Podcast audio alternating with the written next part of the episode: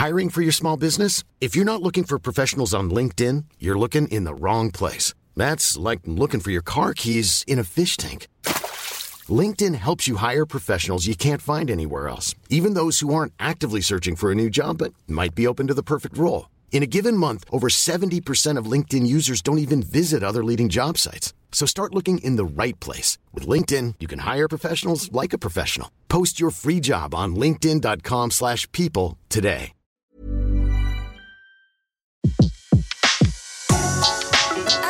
Le meilleur de séances radio est maintenant sur We Love Cinéma.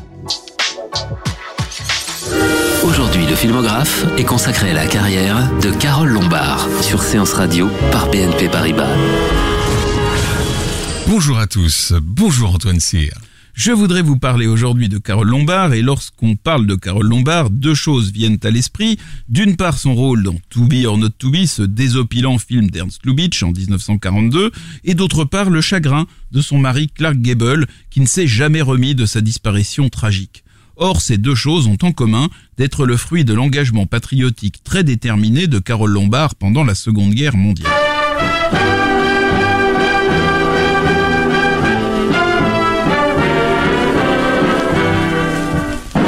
Si les vedettes d'Hollywood furent intellectuellement et physiquement très engagées contre le nazisme, peu s'impliquèrent de manière aussi précoce que Carole Lombard.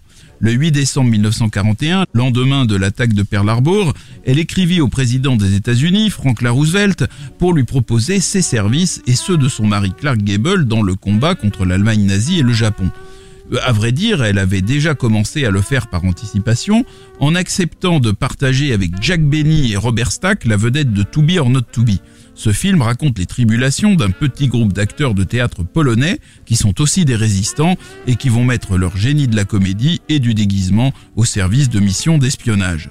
Ils tournent les nazis en ridicule au moins aussi efficacement que le célèbre dictateur de Chaplin. Qui était sorti 15 mois plus tôt. Carole Lombard interprète Maria Toura, une grande vedette polonaise qui va utiliser son charme et son talent pour déjouer les pièges de la Gestapo de Varsovie. À la fin de To Be or Not To Be, elle réussit à rejoindre Londres par avion avec tous ses comparses. Il est toujours difficile de mélanger le rire avec des circonstances tragiques. Le génie de Lubitsch y réussit parfaitement dans ce film, bien aidé par la capacité qu'avait développée Carole Lombard, la reine des screwball comédies, à trouver le juste dosage entre le comique et l'émotion. Little Neil. I wouldn't hurt a fly. or a goldfish. Uh, by the way, how is he? Who? The goldfish. What goldfish? Oh, the one you're so attached to. You see, I, I read all your interviews. Oh, oh yes. Oh yes, of course. and when I saw that picture of you in the farm, you behind the plow. By the way, where was that? In the Chronicle. Oh, no, I mean, where's the farm? Oh, no, I think we've talked much too much about me. Tell me about yourself. Carole Lombard face à Robert Stack 18 ans avant les Incorruptibles dans To Be or Not To Be. Le film fut tourné à l'automne 1941, c'est-à-dire avant l'entrée des États-Unis dans le conflit, et sorti le 6 mars 1942, alors que l'Amérique était en guerre depuis trois mois. À cette date, hélas, Carole Lombard n'était plus de ce monde par la faute d'un avion qu'elle avait pris dans la vraie vie et qui n'était jamais arrivé.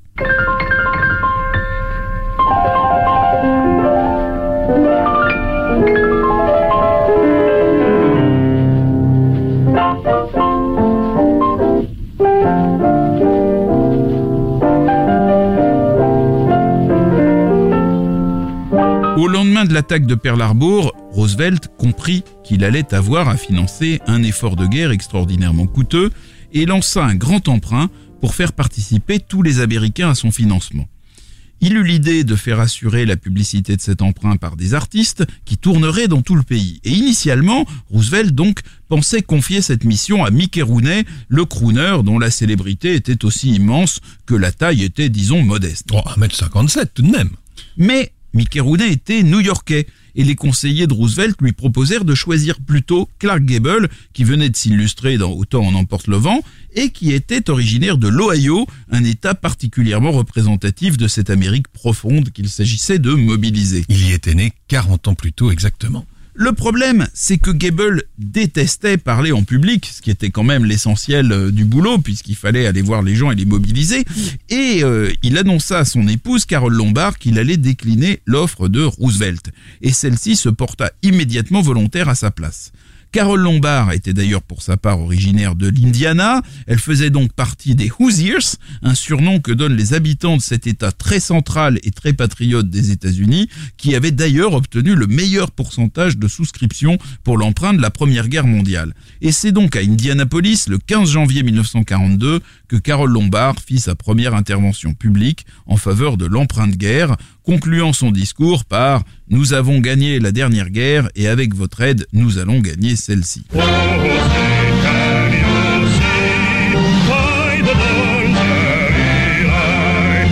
Gable n'avait pas voulu l'accompagner et elle s'était rendue à Indianapolis en compagnie de sa mère et d'Otto Winkler, un attaché de presse de la MGM.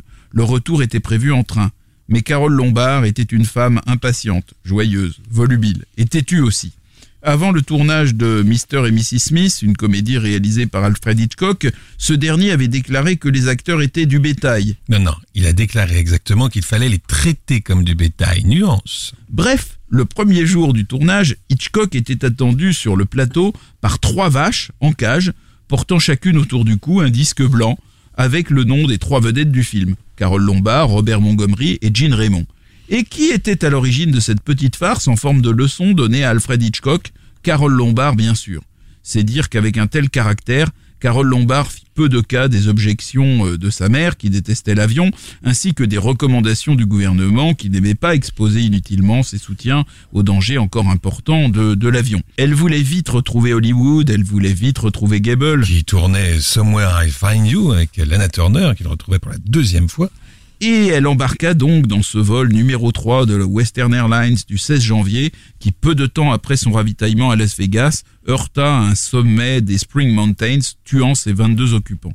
C'est un Clark Gable dévasté qui se précipita sur les lieux de la catastrophe, et il suffit de regarder ses films pour voir qu'il ne fut plus jamais le même. L'expression de tristesse qu'il arbore dans Le Retour, un beau film sur le deuil réalisé par Mervyn Leroy, est trop naturel pour être autre chose que l'écume de son véritable chagrin.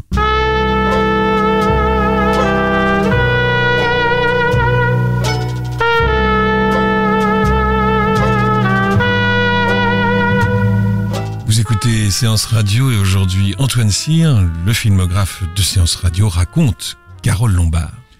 Carole Lombard était née sous le nom de Jane Alice Peters en 1908 à Fort Wayne dans l'Indiana et en 1914 ses parents divorcèrent, sa mère s'installa alors avec elle à Los Angeles.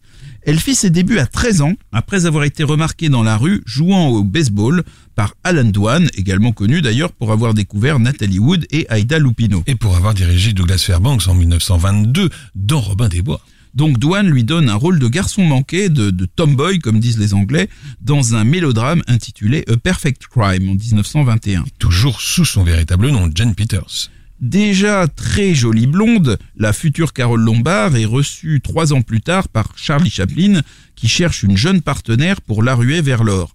Elle se présente avec sa mère, ce qui semble contrarier Chaplin, connue pour s'accorder parfois quelques privautés avec les très jeunes actrices. Elle fait un bout d'essai, mais le rôle est accordé à Lita Gray, âgée comme elle de 16 ans, et Lita Gray tombera enceinte de Chaplin et deviendra sa deuxième épouse, tandis que le rôle de la ruée vers l'or sera finalement attribué à Georgia Hale. Mais le bout d'essai tourné pour Chaplin par la future Carole Lombard a attiré l'attention de la petite société de production Vitagraph et les responsables de ce studio envisagent de la faire travailler à condition qu'elle se produise sous un nom sonnant mieux que Jane Peters. Et le nom choisi donc est Carole Lombard, mais au départ Carole sans E.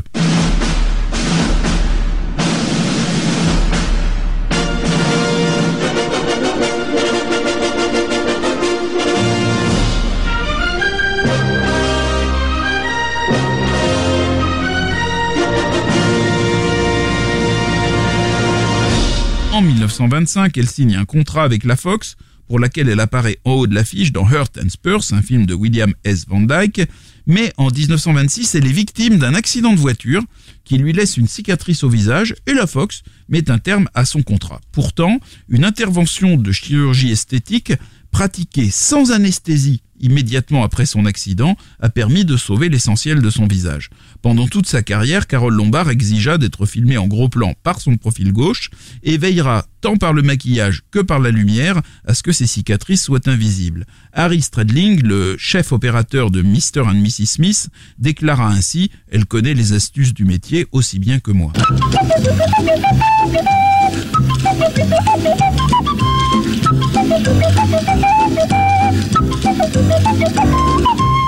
Carole Lombard va devenir en 1927 l'une des Bathing Beauties, née de l'imagination de Max Sennett, l'un des génies comiques du cinéma muet.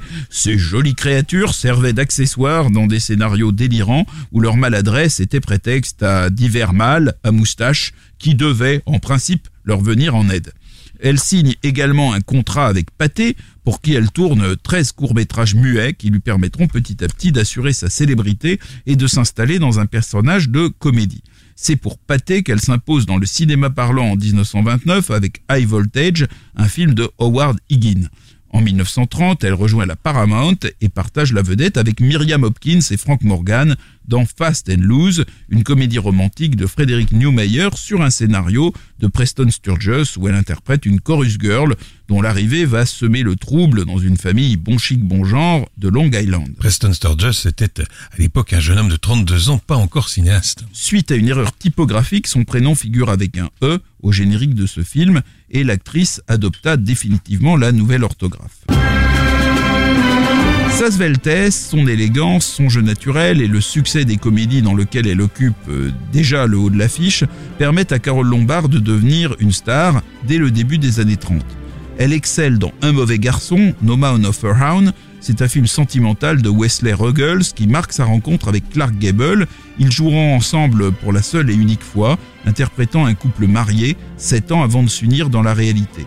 À l'époque, Carole Lombard était mariée avec William Powell, un autre acteur célèbre, et dont elle divorcera en 1933.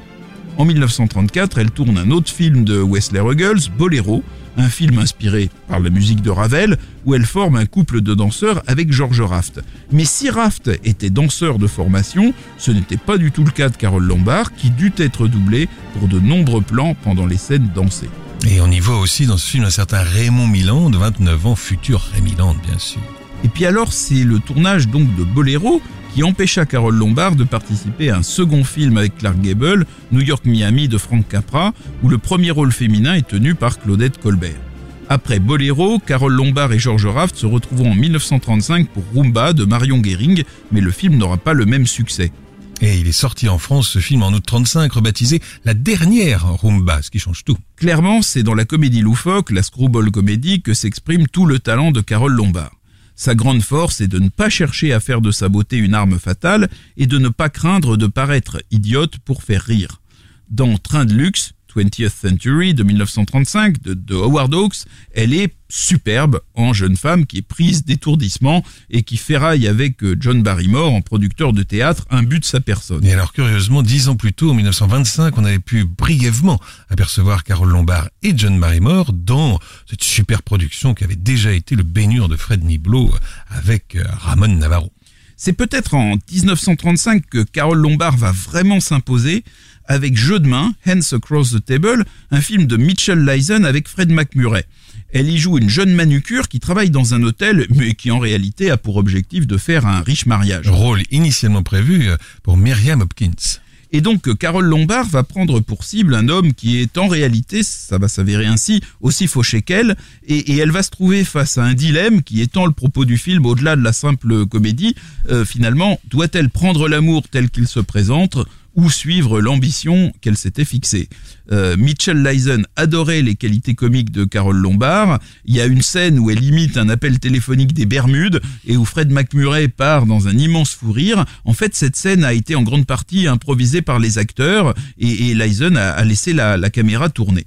Suite à l'immense succès de Jeu de main, Mitchell Leisen réunira les deux comédiens dans Trompette Blues, Swing High, Swing Low en 1937. Et on y retrouve dans ce film Dorothy Lamour et un débutant de 22 ans, Anthony Quinn. Et puis ils vont tourner également ensemble dans deux films mélangeant la comédie et le policier, Une princesse à bord, The Princess Comes Across de 1936 de William K. Howard et La folle confession True Confession en 1937 de Wesley Ruggles, où Carole Lombard interprète une apprentie femme de lettres un peu mythomane qui va être suspectée pour un crime qu'elle n'a pas commis. Dix ans plus tard, John Berry en réalisera le remake, ça s'appellera Cross My Heart avec Betty Hutton et, juste, ce sera juste avant de réaliser Casbah, un autre remake euh, tourné par John Berry, euh, le remake de Pepe le Moco.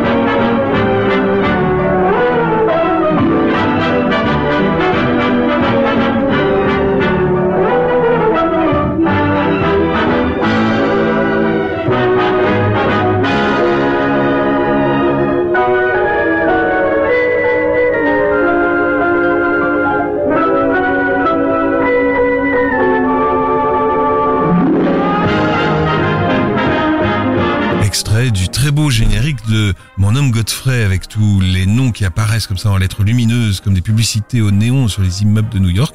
Vous écoutez le filmographe euh, sur Séance Radio et aujourd'hui Antoine Cyr nous raconte Carole Lombard que l'on retrouve en 1936 dans Mon homme Godfrey justement. Dans Mon homme Godfrey, elle joue la petite sœur un peu sotte d'une mondaine snob qui participe à une course aux objets et qui veut être la première à dégoter un homme oublié. Par homme oublié, comprenez un clochard ruiné par la Grande Dépression. L'homme choisi va préférer partir avec la petite sœur naïve plutôt qu'avec la grande prétentieuse, ce qui sert de point de départ à une comédie très drôle dont les aspects sociaux n'ont rien à envier au meilleur film de Capra. Carole Lombard partage l'affiche de Mon homme Godfrey, donc ce film de Grégory Lacava, avec son ancien mari William Powell, et, c'est un film qui va connaître un immense succès. Oui, il obtiendra six nominations aux Oscars, dont celle de la meilleure actrice, l'unique nomination d'ailleurs pour Carole Lombard, du meilleur acteur et du meilleur réalisateur. Là aussi, un remake fut tourné 20 ans plus tard, cette fois par Henry Coster avec June Allison et David Niven.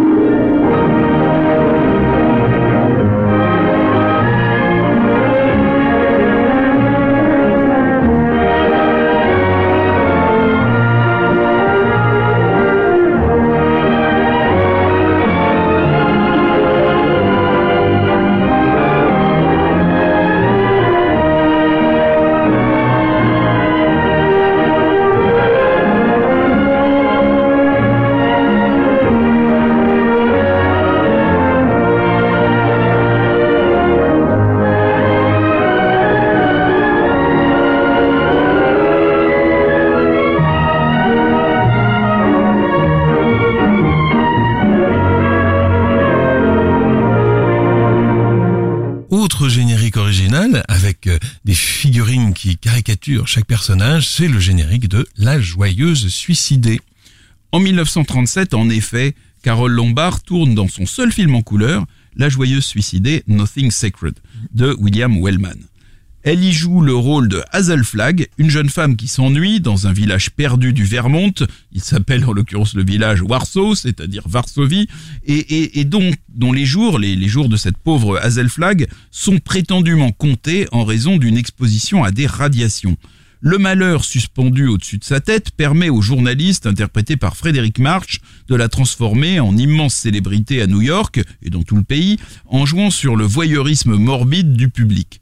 Contrairement à un personnage de Capra, Carole Lombard ne se révolte pas contre l'exploitation dont elle est l'objet. Tout l'intérêt du personnage réside dans la complaisance avec laquelle elle accepte le rôle que veut lui faire jouer la société. Ayant appris qu'elle n'est pas réellement irradiée, elle passe cette information sous silence, trop heureuse de quitter l'ennui de Warsaw pour les fastes de New York. Dans La joyeuse suicidée, Frédéric March dit à Carole Lombard Ils vous aimeront parce que vous symbolisez le courage et l'héroïsme. En écrivant cette phrase, le célèbre scénariste Ben Hecht ignorait certainement à quel point, cinq ans plus tard, la mort de Carole Lombard serait utilisée, on peut même dire récupérée, par la propagande de guerre américaine.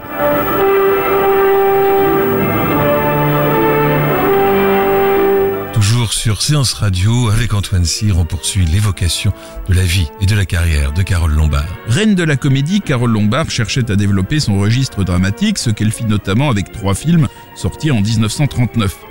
Dans Vigil in the Night, film de George Stevens tiré d'une nouvelle de Cronin, elle est une infirmière qui s'accuse d'une faute commise par sa sœur et qui refait sa vie dans une grande ville où elle va tomber amoureuse du médecin-chef idéaliste d'un hôpital sous-équipé et elle va faire face héroïquement à une épidémie. Et un jeune homme de 26 ans y débute presque, un certain Peter Cushing. Dans Le lien sacré, Made for Each Other de John Cronwell, elle est l'épouse de James Stewart et ensemble ils vont tout tenter pour sauver leur bébé malade avec l'aide d'un aviateur qui est vraiment courageux, on voit dans le film euh, vraiment brave, euh, qui n'hésite pas euh, à affronter les pires conditions pour aller chercher un sérum qui se trouve à 3000 km de là. Et le film est produit par David O. Selznick qui avait vécu à peu près les mêmes affres quand il chercha partout un sérum pour sauver son jeune frère Mayon Selznick. La musique du film que vous entendez Leven. Et puis dans l'autre, In Name Only en anglais, Carole Lombard est une jeune veuve qui tombe amoureuse d'un jeune homme fortuné, interprété par Cary Grant, qui est là dans l'un de ses rôles les plus dramatiques, et, car malheureusement cet homme est marié à une femme qu'il a épousée seulement pour son argent et qui ne veut pas divorcer. En fait, le rôle de Carole Lombard avait été écrit pour Catherine Hepburn, qui après l'échec de l'impossible Monsieur Bébé avec euh, le même Cary Grant, avait quitté la RKO, productrice du film. Oui, et d'ailleurs, au début d'In Name Only, on voit Carole Lombard s'essayer à la pêche dans un torrent où il n'y a d'ailleurs plus de poissons. C'est Cary Grant de passage qui lui donne cette information, qui est le point de départ de leur idylle. Et, le jeu de Carole Lombard se battant maladroitement avec sa canne à pêche paraît précisément un peu inspiré du style de Katharine Hepburn. Cette séquence est l'une des seules du film à comporter un peu de légèreté, et le rôle que joue avec beaucoup de, sensibilité Carole Lombard dans In Name Only est peut-être l'un des plus émouvants de sa carrière. Depuis le départ de, de Catherine Hepburn, ce projet, celui d'Innemonly, était en panne, et donc Carole Lombard elle-même, qui était soucieuse de s'occuper au maximum pendant que Clark Gable tournait autant en emporte le vent, appela John Cromwell, avec qui elle venait de finir le lien sacré, pour le convaincre de, de réaliser ce film. Elle était certaine que Cary Grant accepterait de reprendre le projet avec eux, ce qui fut en effet le cas. Elle en profita pour négocier avec la RKO, à l'insu de son agent, un contrat de quatre films payés 150 000 dollars chacun, ce qui était une somme très très considérable, et on peut dire qu'elle était visiblement aussi douée comme femme d'affaires que comme actrice. Mais c'est bien dans la comédie que Carole Lombard exprime le mieux son talent. Parmi les dizaines de scripts qui lui sont soumis au début des années 40, elle choisit Mr. et Mrs. Smith, un scénario appartenant à la RKO, l'histoire d'un couple apparemment heureux, mais qui découvre que son mariage n'est pas légalement valable en raison d'un conflit territorial entre les États de l'Ohio et du Nevada. Au désespoir de sa femme, le mari s'accommode très bien de cette nouvelle situation. La suite n'est qu'une succession de disputes, de fausses réconciliations et de variations plus ou moins comiques autour du thème du couple. C'est Carole Lombard elle-même, qui était une grande admiratrice d'Alfred Hitchcock, qui va choisir le maître du suspense pour réaliser euh, donc euh, Mr. et Mrs. Smith, cette pure screwball comédie dans laquelle elle retrouve un de ses rôles classiques de tête de linotte. Elle excelle dans ce film, en particulier dans les moments où elle se ridiculise en poursuivant son mari de ses assiduités. Celui-ci est interprété par Robert Montgomery, également excellent. Effectivement, la comédienne connaissait bien Alfred Hitchcock, puisque depuis son arrivée aux États-Unis, un an plus tôt, elle lui louait sa maison. Elle avait décidé d'abandonner sa, superbe ville, euh, puisque avec euh, Clark Gable, ils avaient décidé d'habiter dans un ranch à la campagne. Mr. and Mrs. Smith est un film plutôt réussi, mais on imagine ce qu'aurait pu donner Carole Lombard et son art de la naïveté calculée dans un vrai film à suspense du grand Hitchcock. Hélas, ce film n'existera jamais. Et oui, Mr. et Mrs. Smith, Joie matrimoniale en France, est la seule comédie tournée par Hitchcock aux États-Unis. Et il s'entendait tellement bien avec sa comédienne, ce qui est assez rare dans sa carrière, qu'il l'autorisa à le diriger elle-même dans sa légendaire apparition. Et on dit que l'a fait recommencer plus de dix fois.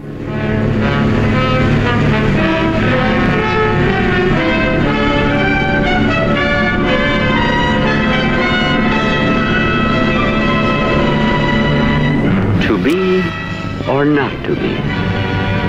That is the question.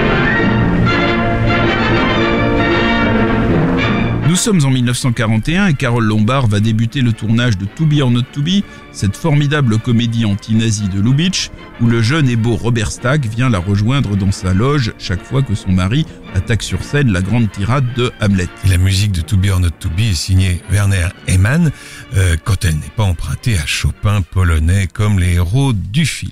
Mais ce chef-d'œuvre sera hélas le dernier film de Carole Lombard. Bientôt, il ne restera plus au pauvre Clark Gable qu'à noyer son chagrin dans la guerre en s'engageant au poste infiniment dangereux de mitrailleur à l'arrière d'un bombardier B-17 en mission au-dessus de l'Allemagne. Et avec dans sa poche peut-être le télégramme que lui avait adressé le président Roosevelt, elle était et sera toujours une star et nous ne l'oublierons jamais. Et en 1944, Clark Gable accepta de surmonter son horreur des prises de parole en public pour intervenir en uniforme et devant 15 000 personnes lors du lancement d'un cargo géant portant le nom de Carole Lombard, cette femme qui avait tant fait rire le public et que lui, Clark Gable, avait tellement aimé. Merci Antoine. Le filmographe vous a été présenté par Antoine Cyr et Laurent Bourdon sur Séance Radio par BNP Paribas. Retrouvez l'ensemble des contenus séances radio proposés par We Love Cinéma sur tous vos agrégateurs de podcasts.